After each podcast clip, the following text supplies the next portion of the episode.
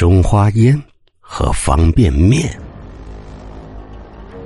其实，有的东西是看不见的，它们属于黑暗的角落。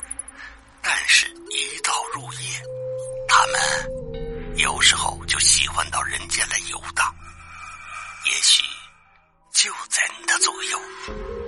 啪的一声，主播老猫总是这样。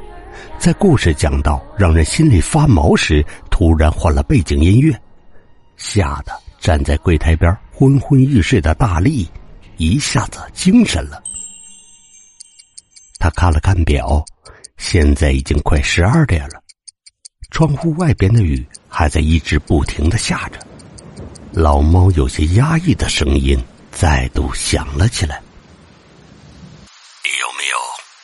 在深夜遇到过这样一种人，他们面色苍白，一般不会对人说话，也避免跟其他人接触。最主要，他们没有影子。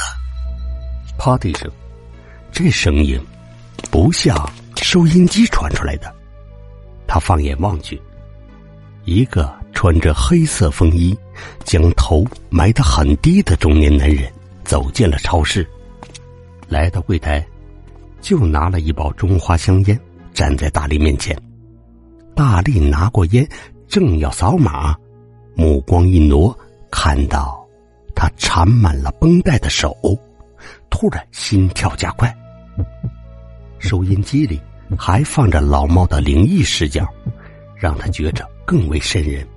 手机眼快的按了暂停键。总共六十八块，您拿好。当时他的心快跳出来了，还故作镇定跟那个男人讲话。男人拿出一百块，苍白的脸递了过来。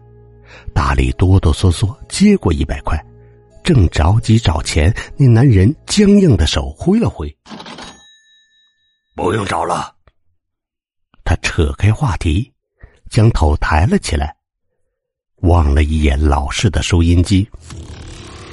这人故事讲的还不错，挺合胃口。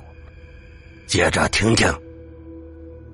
大力笑得有些僵硬，他极不情愿的将收音机打开，一阵空灵诡异的背景音乐充斥着空旷的超市。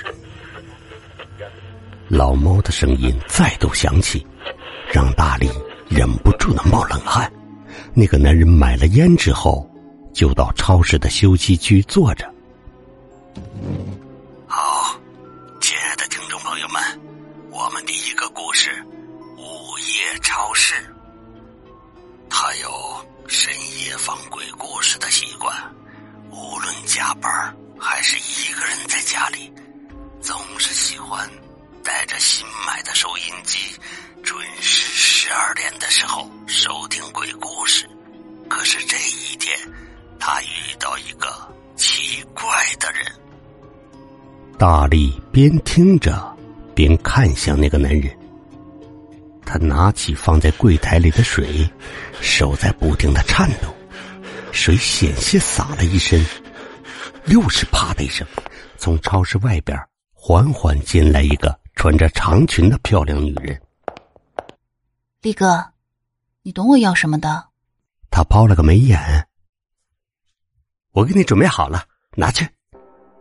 终于遇到认识的人，他总算长长舒了口气，将袋子装好的几包泡面递给了他。这姑娘是住在楼上的作家，每天都在家里码字，只是最近才看到晚上溜达。听说是找了个男朋友，果然人不仅变得活泼许多，还收拾的漂漂亮亮的。哟，你今天又在听老猫的广播啊？他付了钱，饶有兴趣的问道。大力看了看墙上挂的钟，时针已经指向两点，又悄悄的看了一眼坐在窗边休息的男人，劝他说：“这男的，好像有点问题。这么晚了，你呀，还是早点回家吧。”他朝着那边一望，转过头聊上了大力。力哥，你知道吗？听说这个主播老猫可是个大帅哥呢。嗯嗯。大力一边附和着，一边朝着那边看。那个男人真的有问题，他应该不是人吧？大力拿着香烟扫码的时候，明明看见他走路时没有影子，而且他不是有深夜听电台的习惯吗？他们以前就给他讲过，深夜一个听鬼故事的时候遇到了不干净的东西，因为你感兴趣的东西，他们也感兴趣。喂，你有没有听到我说的是什么？他啪的一声，清脆响亮。他嘴里发出嘶嘶的声音，快速摸着自己被拍打的手臂。你这姑娘怎么打人？他其实还想说什么，大力的声音瞬间就小了。那么，今天所有的故事就给大家分享完了。如果对我们的节目感兴趣，就请订阅关注老猫。啊，节目完了，那我也该走了。作家沉默转身，挪开步子。连声再见都没有说，而那个男的也随即转身，悠悠的走了。那天晚上啥事儿都没有发生，但是大力就是觉着害怕，于是给自己提前下了班。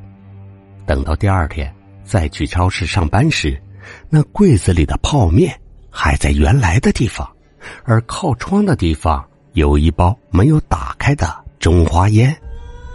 老板数钱的时候，发现抽屉里多了一张一百块的冥币。那个男人有问题，怎么连住在自己楼上的姑娘也有问题？大力心里想着，越想越不对，越想越有问题。自己好像忘了啥，突然不由得倒吸一口凉气。这个作家好像也死了。就在几个月前的时候，有两个老人抹了一点泪的给他收拾屋子，好像得了什么病，已经去世，所以自己那晚上看到的是他的鬼魂。大力感觉自己的心骤然间停了一下，浑身上下的血脉瞬间变得没有了温度。